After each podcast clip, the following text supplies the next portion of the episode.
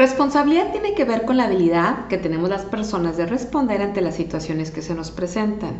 Hoy por hoy podemos comunicarnos de forma responsable, sin carga emocional y sobre todo de forma efectiva a través de la comunicación responsable.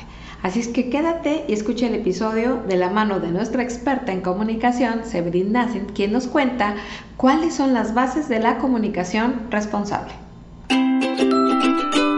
Bienvenidos a un nuevo episodio del podcast Mentes Productivas. Mentes Productivas. Un espacio para hablar de productividad y efectividad personal que ayude a accionar en el cumplimiento de tus metas y emprendimientos. En pocas palabras, haciendo menos y produciendo más con una mente positiva y enfocada.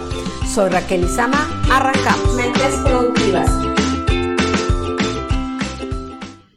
¿Qué tal? Bienvenidos a un episodio más de Mentes Productivas. Hoy estoy muy contenta porque tengo una amiga muy especial, eh, mi belgicana favorita, ¿no? Es, es, de Bélgica, pero lleva muchos años aquí en Cancún, en México, por eso es belgicana. Entiende perfectamente la cultura, los modismos, como hablamos los mexicanos, la cultura latina, pero tiene también su parte europea, eh, su parte eh, pues cultural, esta mezcla de culturas. Así es que eh, por eso hoy es nuestra invitada. Para mí es una mente productiva porque sola ha hecho muchas cosas. Ahorita nos va a platicar un poquito de, de, su experiencia y a final de cuentas de lo que trata este podcast es de inspirar a otras mujeres, a otras personas, de ver que a pesar de lo que nos pase, las cosas se pueden realizar y todo depende de uno mismo.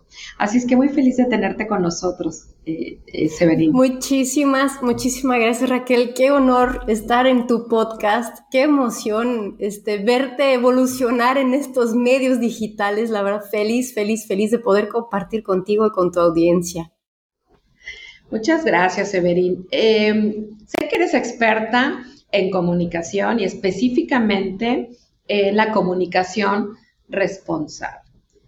¿Cómo podríamos resumir para nuestro público que apenas nos está escuchando y que quizás el término es nuevo, comunicación responsable en español? ¿no?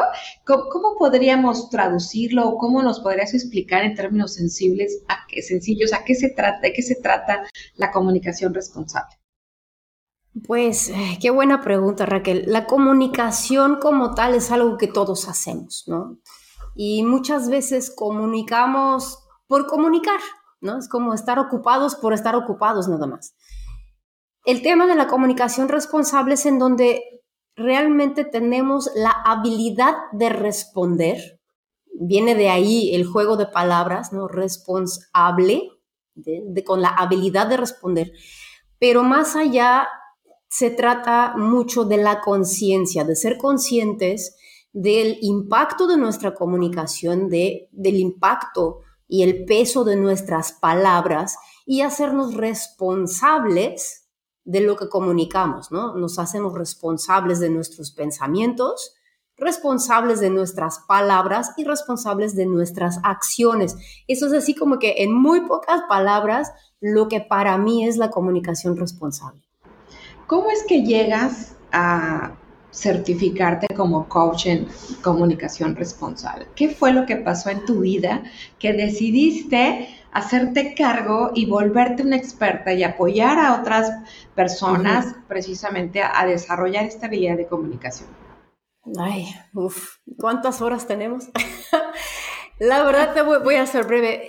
Lo que sucedió Así, el momento clave en donde decidí algo tengo que cambiar y ponerme las pilas fue cuando mi hija tenía cuatro años y armó un berrinche, tal, tal, a tal grado de que no supe ni qué hacer. Imagínense la próxima escena. Estamos en el comedor, la niña de cuatro años y su servidora. La niña empieza a hacer un berrinche, ya ni me acuerdo por qué fue el berrinche, algo que no le quise dar o algo así, un berrinche totote. La niña agarra la silla del comedor y la avienta. Pero las sillas de mi comedor son de madera, o sea, pesan. Para que yo le aviente una silla tengo que hacer fuerza.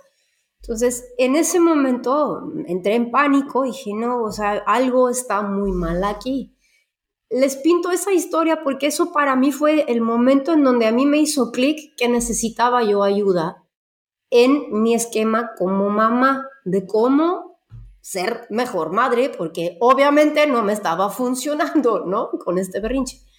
Entonces, em, tomé un curso que se llama Parent Talk System y a través de ese curso eh, aprendí a comunicarme de manera responsable. Esa es la base todo mi trabajo, radica en el curso de Parent Talk, porque se enseña la habilidad de responder ante cualquier situación con los hijos.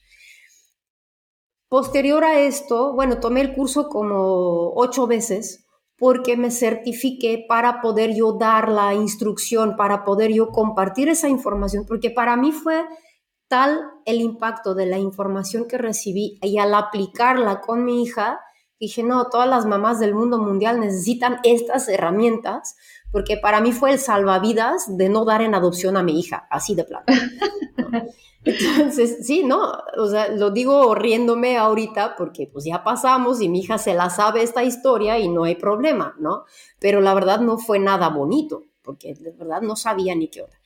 Entonces, bendito sistema de Parent Talk que a mí me ayudó a tener esa conciencia, a generar mayor conciencia acerca de mi comunicación, de cómo estaba yo agrediendo a mi hija verbalmente y cómo entre adultos nos agredimos constantemente de manera verbal. ¿no? La verdad, la relación que tenía yo con el papá de mi hija eh, era muy pesada, o sea, nos hablábamos al tú por tú, con un lenguaje muy florido, muy mexicano, ¿no? Me la sé, latín, latón, hoja de lata, polo, polo, uno, dos y tres, o sea, me lo sé todo. Entonces, ahí, ahí nace mi, mi, interés por este, por este cambio, ahí surge ese cambio para mí y decidí certificarme y posterior, cuando me certifique como coach de vida, generé el enfoque hacia todo lo que tiene que ver con comunicación, tanto para, para equipos de trabajo o familias. A final de cuentas, la familia es un equipo de trabajo. Yo lo veo muy similar, ¿no? Puede ser empresa, puede ser familia, somos equipos de, de seres humanos que nos comunicamos.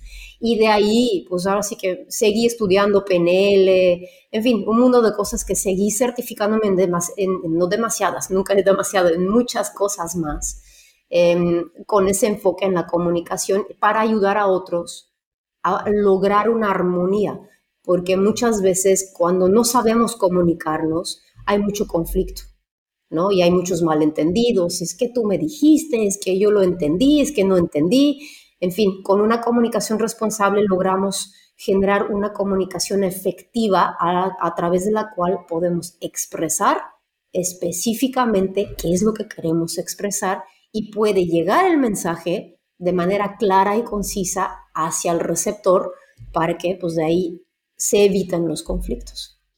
Entonces, aunque digamos que una de tus especialidades, porque trabajas muchos con mamás, con papás, ¿no? Es decir, con el tema de la comunicación con los hijos y esta relación para los berrinches, para poner límites, para todo lo que tiene que ver con este sistema del parental, también has usado la comunicación responsable para tu relación de pareja, para la parte comercial, para, o sea, sí es de utilidad, o sea, sí, sí, mucho, sí, sí, sí, sirve, o sea, esta parte. Para mí, para mí sí, ha servido en toda mi vida. La verdad, me ha ayudado a tener mejores relaciones con todos los que me rodean. En primer lugar, con mi hija, ¿no? que hoy en día tiene 14 años y los que tienen adolescentes, sabrán que pues hay retos con la adolescencia, pero a través de la comunicación he logrado ese vínculo con mi hija a través del cual ella me platica sus cosas y yo le comento de los míos, pero de una manera responsable. Evitamos los dramas. Aquí en esta casa, bendito sea, no hay mayor drama, porque entendemos, ¿no? Nos hacemos responsables de las emociones, viene mucha inteligencia emocional también detrás.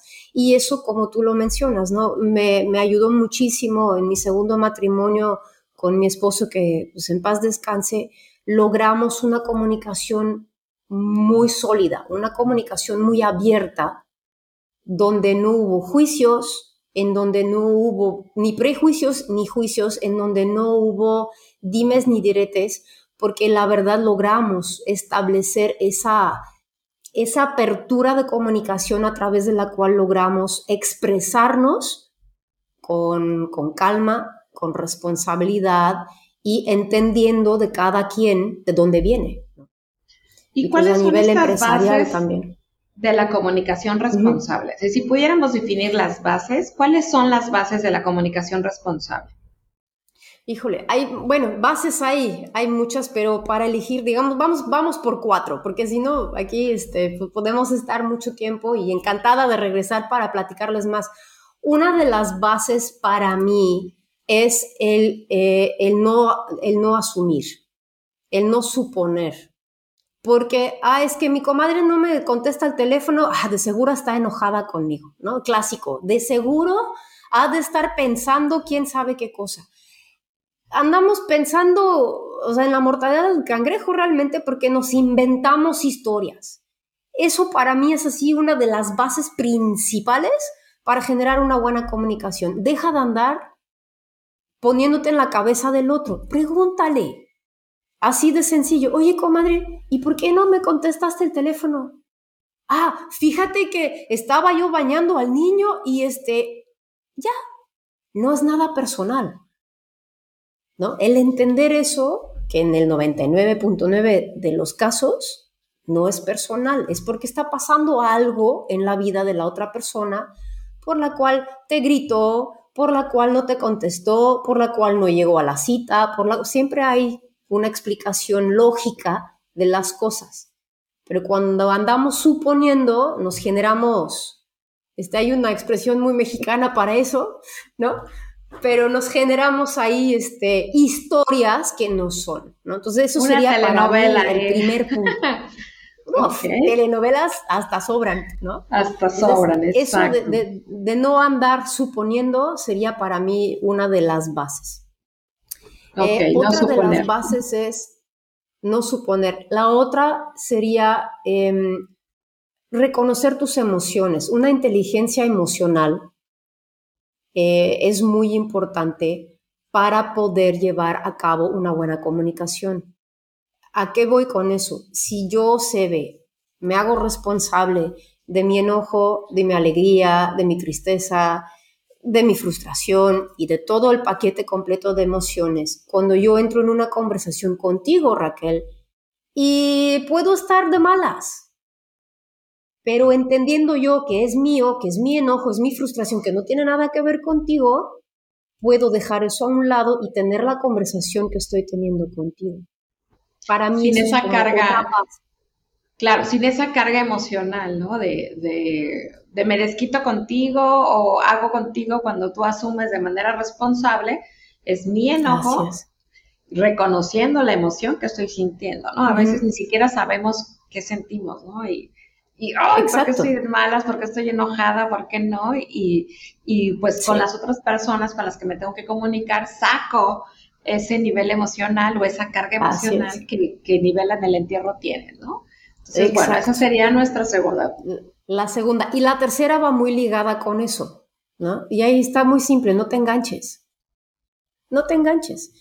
Porque cuando nos andamos enganchando, se combinan los anteriores dos, ¿no?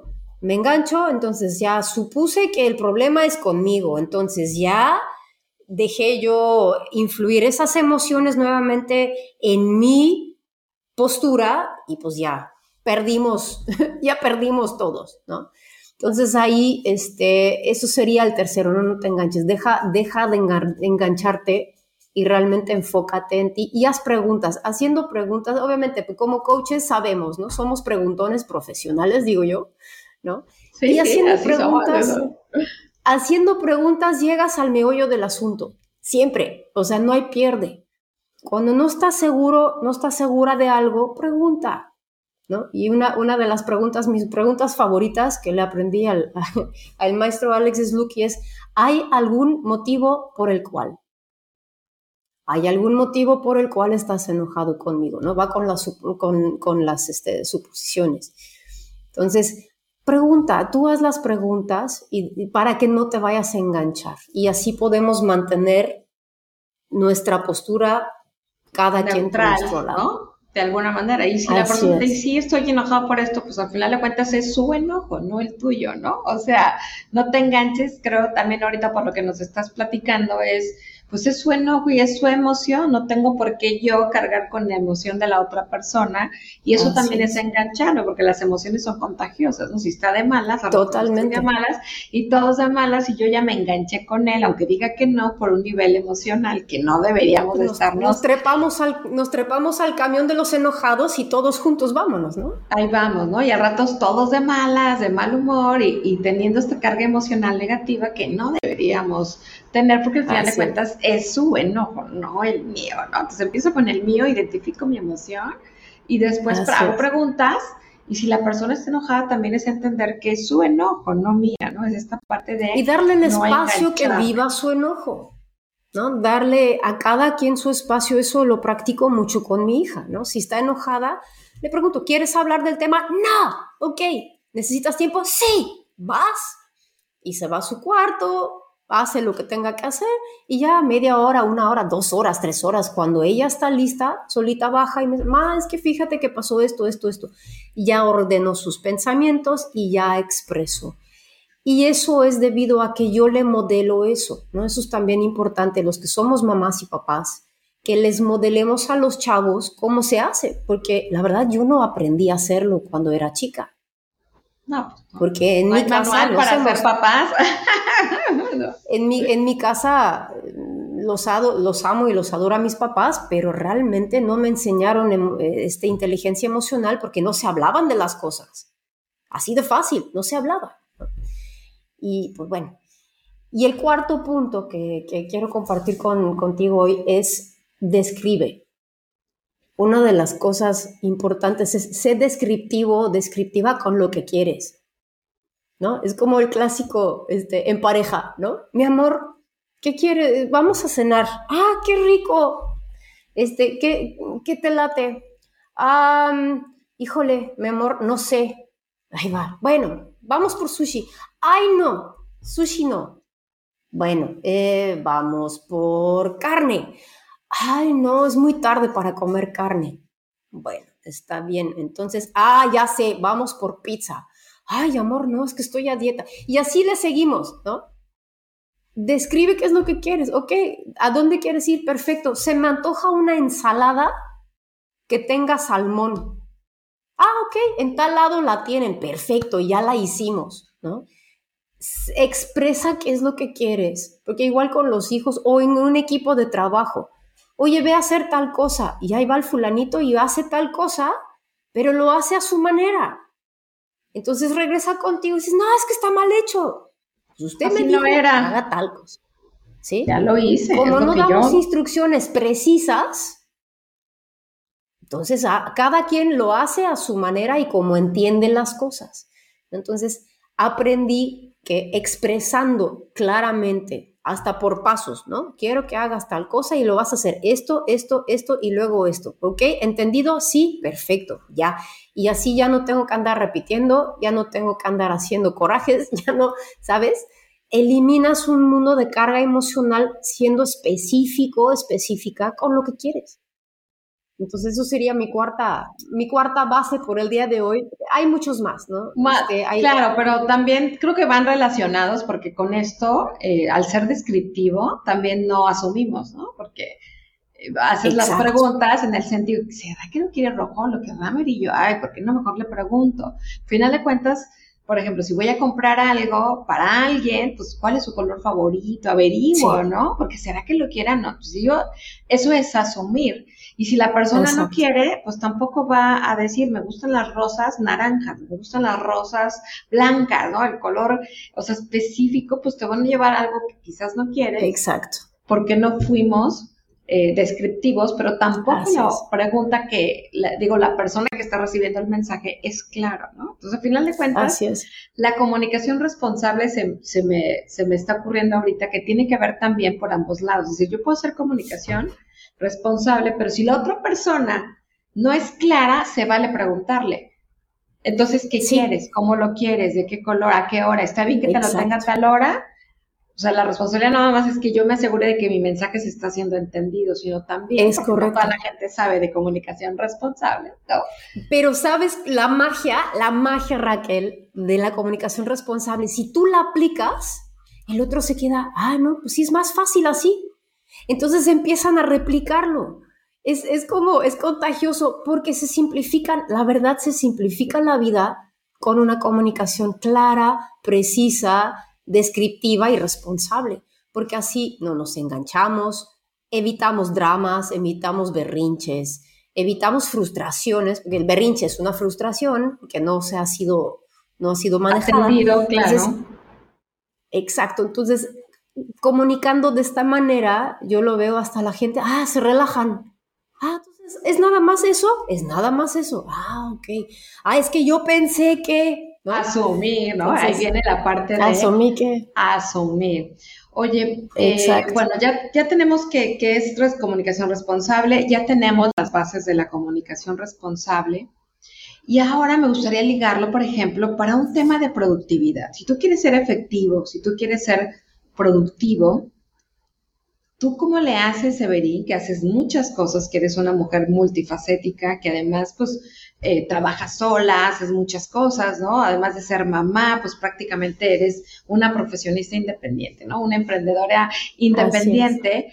¿Cómo, ¿Cómo te enfocas? Es decir, ¿usas eso también para ti, para hablar contigo? No nada más con otras personas, Estas, esta parte de no asumir, de tener claridad, de, ser descriptiva, ¿cómo lo podríamos enfocar para, para mantener el enfoque, para ser productiva, para ser efectiva? ¿Cómo podemos utilizar la comunicación responsable?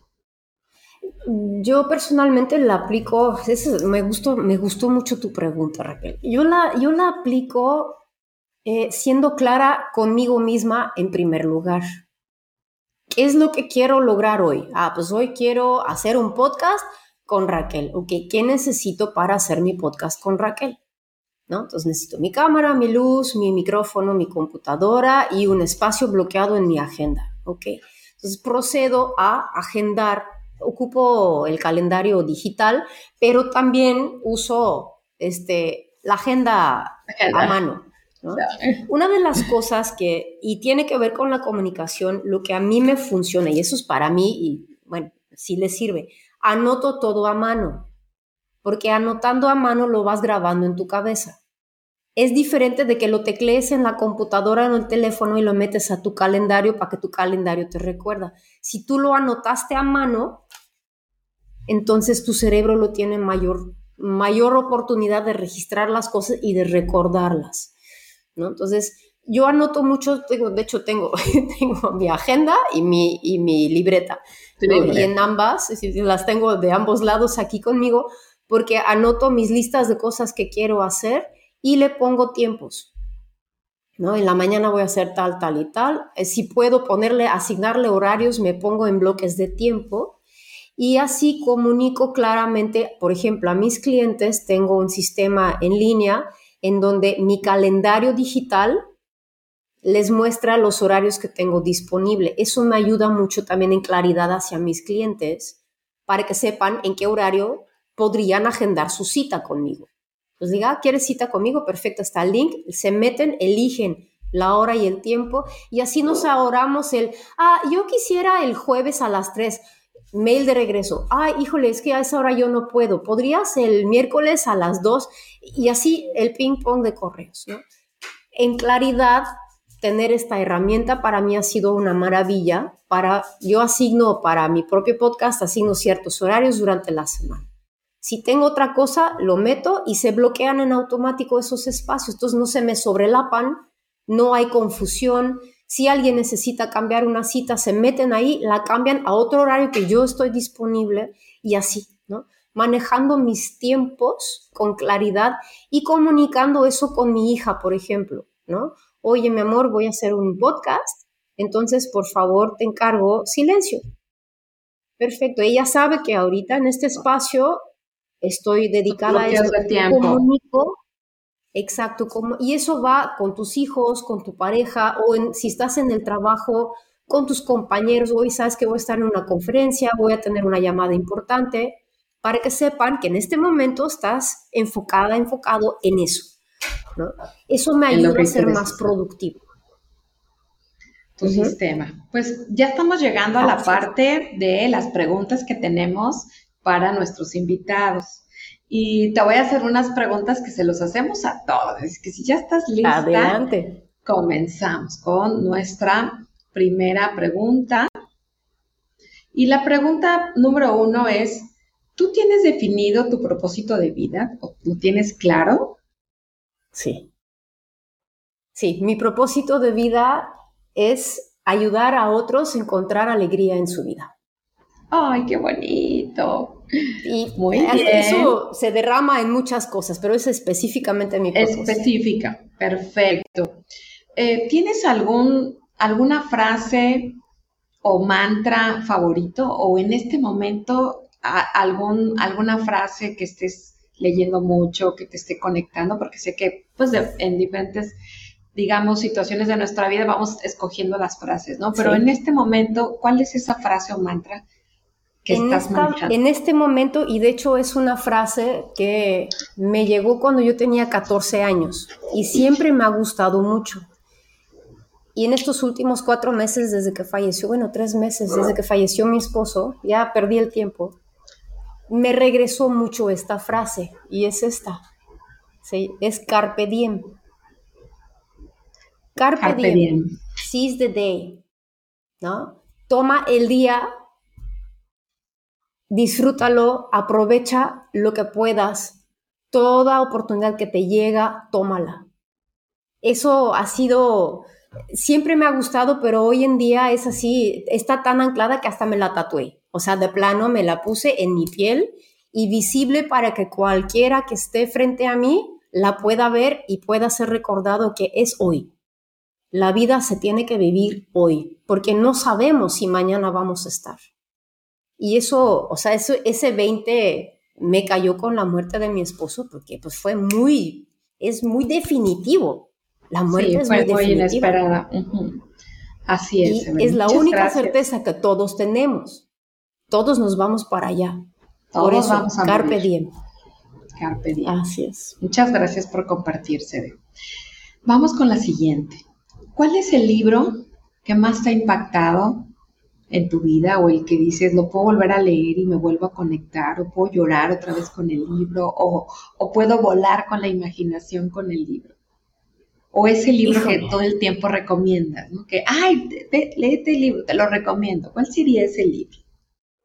Es, híjole, es que he leído tantos libros que me han impactado. Voy a, me voy a ir con el más reciente.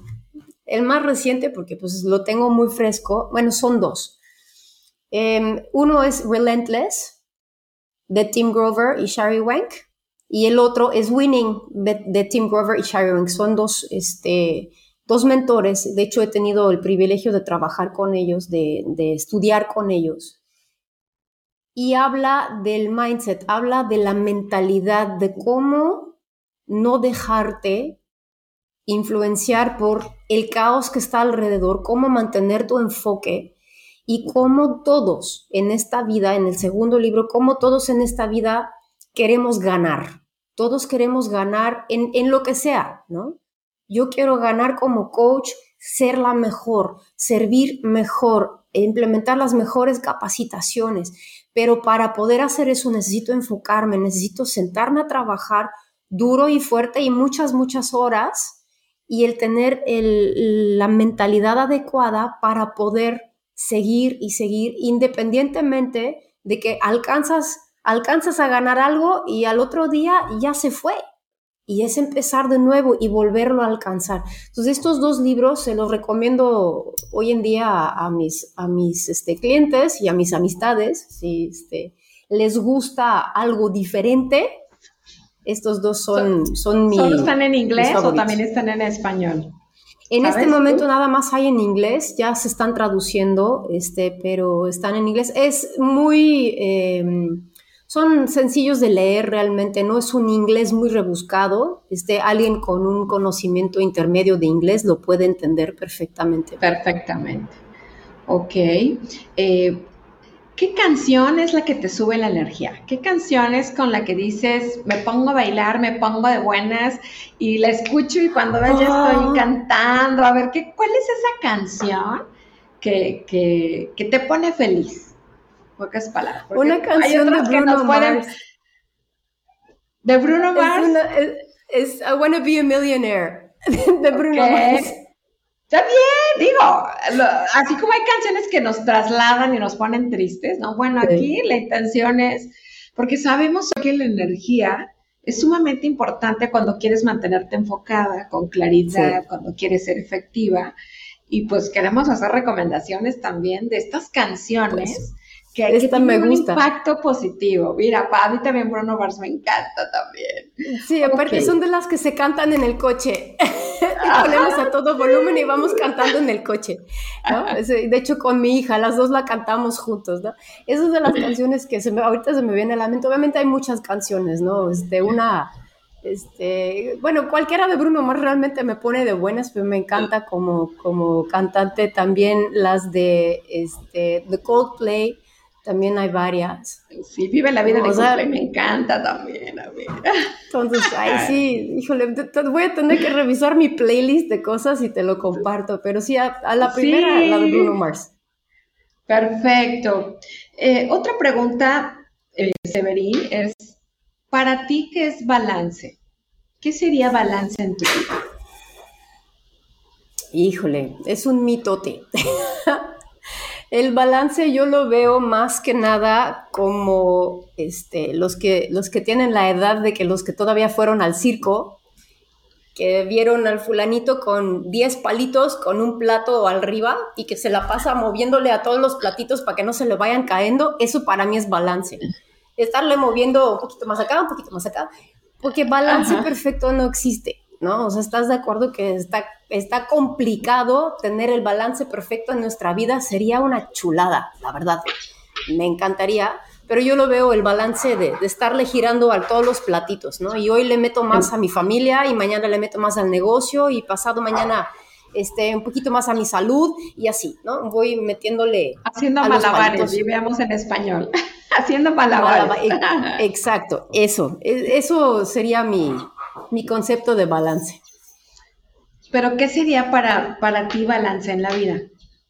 ¿Es eso que vas jugando con los palitos dependiendo de lo que en este momento es importante para ti? Sí, porque el, balance en general lo veo como el, el, llegar a la satisfacción en la vida, ¿sí? Pero hay momentos en donde mi satisfacción hoy puede estar eh, basada en algo muy personal o puede ser algo eh, que tiene que ver con, mi profesión o puede tener con mi familia. Entonces, obviamente, tampoco ando como histérica dándole a todos los platitos, ¿no? Pero lo veo, el, el saber llenar todos los vasitos o todos los platitos que, conlleva la vida, porque la vida no es dos cosas nada más, la vida es como una mesa, son más, de, hecho, cuatro patas mínimo, son muchos. Entonces yo lo veo ahí, para, para mí el balance ideal es tener satisfacción personal, satisfacción este, profesional y poder compartirlas, el poder tenerlas a la mano y compartirlas con las personas que me rodean en ambos, o sea, en, estos ámbitos principales de la vida. No sé si hace sentido. Sí, sí, por supuesto, por supuesto, ¿no? Claro que me hace sentido, porque al fin de cuentas, este, enfoque que le estoy dando al podcast de mentes productivas, no nada más trabaja, trabaja, trabaja. Al final de cuentas es buscar ese equilibrio entre lo que tú quieres. Hay que disfrutar. Lo que te genera dinero, ajá, el disfrutar, lo que te da satisfacción, lo que te da bienestar, porque al final de cuentas, pues la productividad la podemos enfocar de muchas maneras, ¿no? Tú puedes ser productivo en tu familia, tú puedes ser productivo con tus amistades, tú puedes ser productivo con tus mascotas, eh, hay muchas maneras de hacerlo, pero tiene que haber esta parte del, balance y lo que para ti es importante. Sí, hay que ser productivos en la alegría también. Así es, en todo, no nada más en lo triste, ¿verdad? Si en unos años, eh, eh, pongámosles unos 15 años que, que, nos volveríamos a ver, y te digo, en este momento te presento de nuevo a Severín, ¿qué le dirías a tu yo del futuro? Uh, a ese yo del de futuro. 15 años. ¿Qué le dirías? A mi yo del futuro le daría las gracias por aguantar, por seguir adelante, por vivir la vida plenamente, por amar con locura, por bailar desenfrenadamente, como dicen, ¿no? Como, como nadie está viendo, porque no soy buena para bailar, pero me gusta, ¿no? Eh, de vivir las alegrías, dar las gracias, más que nada en gratitud eh, por no abandonarme. ¿no? Me, me doy las gracias por no abandonarme, me doy las gracias por creer en mí, me doy las gracias por seguir adelante y seguir trabajando y desarrollándome. La gratitud. En gratitud. Y nuestra última pregunta tiene que ver con, para Severín Nassen, ¿qué es la resiliencia y cómo vivirla? La resiliencia es donde se separa la duda y el miedo. Y eso es, una, es un concepto del maestro Tim Grover, del coach. Pero lo he podido vivir en estos últimos meses con la enfermedad y la muerte de mi esposo. Eh, todos somos mucho más resilientes de lo que creemos, para empezar. La resiliencia para mí es el poder encontrar las pequeñas alegrías en la vida y entender que los malos ratos son pasajeros, el entender que en las 24 horas del día yo puedo tener 10 minutos muy, muy malos, pero eso no hace que todos mis 24 horas son malos. Me quedan 23 con 50 minutos, 23 horas con 50 minutos para ser buenos. Y si más al rato tengo otros 20 minutos malos, ok, perfecto, pero aún así tuve 23 horas con 30 minutos buenos. Eso para mí es un concepto que me ha ayudado mucho a ser resiliente en esta situación. El entender también que tengo límites. La resiliencia para mí tiene mucho que ver con entender tus propios límites y saber pedir ayuda cuando la necesitas. Porque muchas veces, yo, yo voy a hablar por mí, no voy a hablar por, por los demás, pero yo me he creído invencible, soy fregona y yo puedo con todo y yo lo puedo hacer todo yo sola. Pues, ¿qué creen? No es cierto. Me caí, pero así, de plano en la cara, ¿no? Y entendí eso. Y la resiliencia para mí es, es en parte el saber qué es lo que puedo controlar, dónde están mis límites y accionar sobre ello. La resiliencia tiene mucho que ver con tomar acción para mí el tomar acción sobre lo que yo puedo controlar. Y todo lo demás que yo no puedo controlar, entregárselo a quien sí, y si no hay nadie que lo puede controlar, soltar el asunto y de plano olvidarme de, de él. Y seguir adelante con pasito a pasito, un día a la vez, ir mejorando, ir resolviendo. Si tienes mil problemas, resuelve hoy uno. Empieza con uno uno a la vez, un pasito a la vez, no tratar de desamarañar todo el asunto. Si ves un hilito, agarra ese hilito y resuélvelo. Porque muchas veces resolviendo una cosa se empiezan a acomodar las demás y de mil problemas te quedan 500 nada más, resolviendo uno. ¿no? En Para lugar mí de agobiarte, en lugar de agobiarte, frustrarte, sentir impotencia, ¿no? Que, que muchas Así veces, es. pues bueno, eh, por allá hay un dicho que, que, apenas esta semana lo escuché y me, hecho, me hizo mucho sentido, que dice, uno piensa que uno, es, uno no es demasiado alto o que es chaparrito hasta que te piden pararte y es cuando alcanzas a ver la estatura, ¿no? Que dices, híjole, lo que tengo, lo que puedo hacer y lo que me falta, ¿no? En el Así sentido es. de que mientras no la necesites, no sabes a lo mejor para qué necesitas la estatura, ¿no? Es lo mismo Así que la resiliencia en el sentido de que pues uno no sabe lo fuerte que es hasta que te pasan ciertas uh -huh. situaciones, ¿no? Así es. Y el entender lo que comentaba al principio, perdón, lo que comentaba al principio es que es en donde se separa la duda del miedo, porque logré entender, miedo lo tenemos todos, pero para mí el miedo hasta me da fuerza. Lo que me frena es la duda. Entonces, si tengo dudas, ¿qué crees que hago? Hago preguntas porque preguntando se resuelve la duda. Si tú no sabes la respuesta, se la vas preguntando a otras personas que pueden tenerla y se van quitando las dudas. Si dudas de ti mismo, nada más vete en el espejo y ve viendo las capacidades que tienes y de dónde vienes y dónde has llegado. Entonces vas quitando las dudas y permite que el miedo te empuje a dar ese salto de fe o hacer lo que tengas que hacer, empezar un nuevo proyecto. Pueden ser muchas cosas en donde sentimos ese miedito, pero es la duda que te frena, el miedo te empuja. Entonces, quitando la duda, tu resiliencia se mete a full y pues para adelante. Y también reconocer que todos tenemos miedo y que el miedo no nos debe de paralizar, ¿no? Sino, como dices tú claramente, nos debe de impulsar. Entonces, el miedo es una emoción que a veces no le ponemos nombre y que lo usamos para justificar cuando debería de ser, estoy sintiendo esto Así y de aquí me agarro para impulsarme en lugar de paralizarme. ¿Qué estás haciendo ahora para enfocarte? Para enfocarme estoy haciendo deporte, el moverme físicamente, el sentirme fuerte físicamente me ayuda a enfocarme la cabeza. Eh, aprendí a dejar de hacer multitask.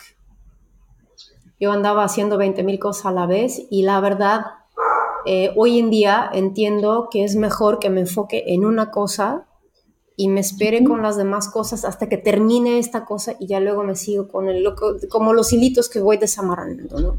Lo que te decía hace ratito. Una cosa a la vez, me ayuda a, enfocarme, pero el sentirme físicamente fuerte me refuerza mentalmente y emocionalmente y eso me ayuda a poderme enfocar.